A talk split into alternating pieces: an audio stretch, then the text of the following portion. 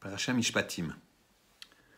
La Parasha Mishpatim commence de la façon suivante Ve'ele Mishpatim asher tasim lifnem. Et voici les lois que tu placeras devant eux. C'est une injonction que Akadosh Baruch donne à Moshe Rabbeinu. Et ici, on a le terme Ve'ele. Et Rachid nous dit tout de suite sur place que le Vav, qui est devant Ele, veut dire que c'est lié avec ce qui précède. Ce qui précède, c'est la fin de la paracha Yitro, qui disait la chose suivante. L'otale bemaalot al misbechi. Donc tu ne, monteras pas sur les escaliers de mon hôtel.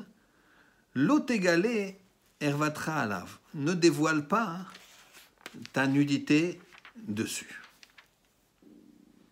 C'est-à-dire que ne fais pas des grands pas parce que, si c'est des escaliers, parce que tu vas dévoiler vis-à-vis des pierres une nudité. Et même qu'ils avaient des pantalons sur leur tunique, et donc il n'y avait pas de réel dévoilement de nudité, pas du tout même, le principe était de faire attention à ne pas dévoiler sa nudité de façon générale.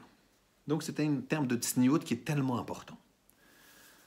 Maintenant, le Ben Ishraï Kadosh, il va nous donner un enseignement complémentaire mais différent.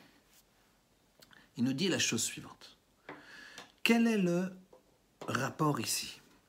Pourquoi tu m'as dit, tu me parles de nudité avec les lois? Quel est le rapport? Pourquoi c'est lié? Alors le Ben Ishraï nous dit la chose suivante quand tu veux apprendre, tu dois être très modeste. Tu dois être très modeste.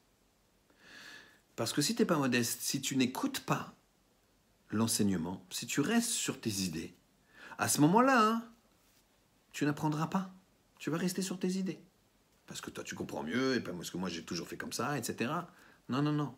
Écoute, regarde, apprends. Apprends à te taire, apprends à regarder, apprends à comprendre. Ça, c'est sûr. Et qu'est-ce qui empêche d'apprendre? C'est cette notion que je sais. Je sais tout. Et donc, c'est la prétention. Le Ben Ishraï Akadosh nous dit quand tu montes des escaliers, tu te raidis un petit peu, tu te cambres, et tu as cette espèce de prétention et tu montes. Quand tu montes une pente sans escalier, à ce moment-là, tu es plus modeste. C'est un, tu as forcément le corps penché.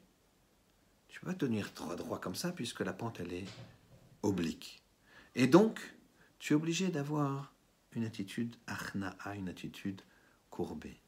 Et c'est comme ça que tu dois apprendre.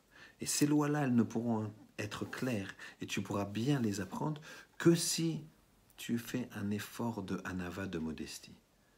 La Gemara dans nous dit pourquoi la Torah elle a été comparée à de l'eau, à du lait, parce que de même que ces liquides-là ne peuvent atteindre un but que de haut en bas, la Torah aussi, il faut que tu sois baissé. Il faut que tu acceptes l'enseignement. Il faut que tu aies une modestie importante pour apprendre la Torah. Et c'est pour ça que Mishpatim, les lois, elles ont été collées à cette notion de tsniout. Quand quelqu'un est tsniout, il est réservé, il est timide, il, pense qu'il ne connaît pas, c'est pas qu'il n'a pas confiance en lui, on ne parle pas de ça, mais en tout cas, il sait qu'il doit apprendre. Alors que quelqu'un qui n'est pas tsniout, quelqu'un qui se montre, quelqu'un qui parle, non mais moi je connais, et je connais, à ce moment-là, cet homme-là, il ne pourra pas apprendre c'est lié. La notion de tsniout et la notion de gava, de prétention, sont extrêmement liées.